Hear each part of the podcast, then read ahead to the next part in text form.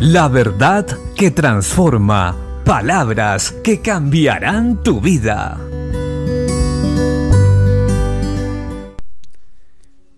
La Biblia dice en el libro de Sofonías capítulo 3 versos 8 y 9.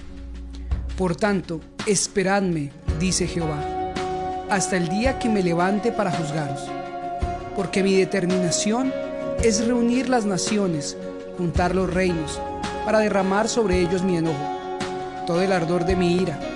Por el fuego de mi celo será consumida toda la tierra.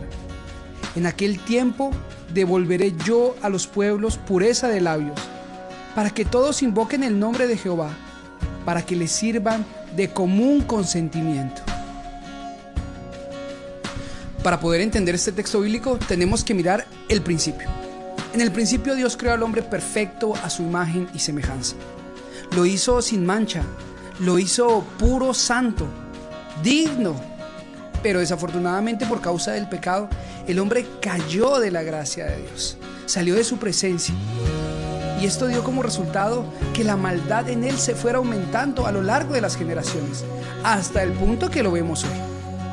Dios, como juez justo, tiene que juzgar a las naciones, pero no lo hace arbitrariamente. Dios a lo largo de la historia ha tratado de acercarse al hombre a través de muchas cosas, ha enviado profetas, maestros, levantó una nación modelo, pero aún así esa nación también le falló. Por último, ha enviado a su Hijo Jesucristo para darnos salvación. Aún así, el hombre no ha querido acercarse a Dios.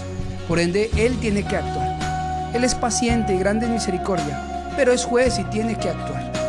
Y un día va a actuar sobre todos aquellos que no han querido someterse a Dios. Por eso nos conviene hoy aceptar el llamado del Señor al arrepentimiento, a la consagración. Volvámonos hoy a Dios, porque también este texto nos dice que Él purificará los labios de su pueblo para que puedan adorarle y bendecir su nombre. Llegará un momento donde la tierra será juzgada y su pueblo será perfeccionado para que le alabe eternamente. Permanezcamos firmes en la fe, porque Cristo viene y el Señor juzgará las naciones. Prediquemos el Evangelio para que muchos sean salvos. Bendiciones.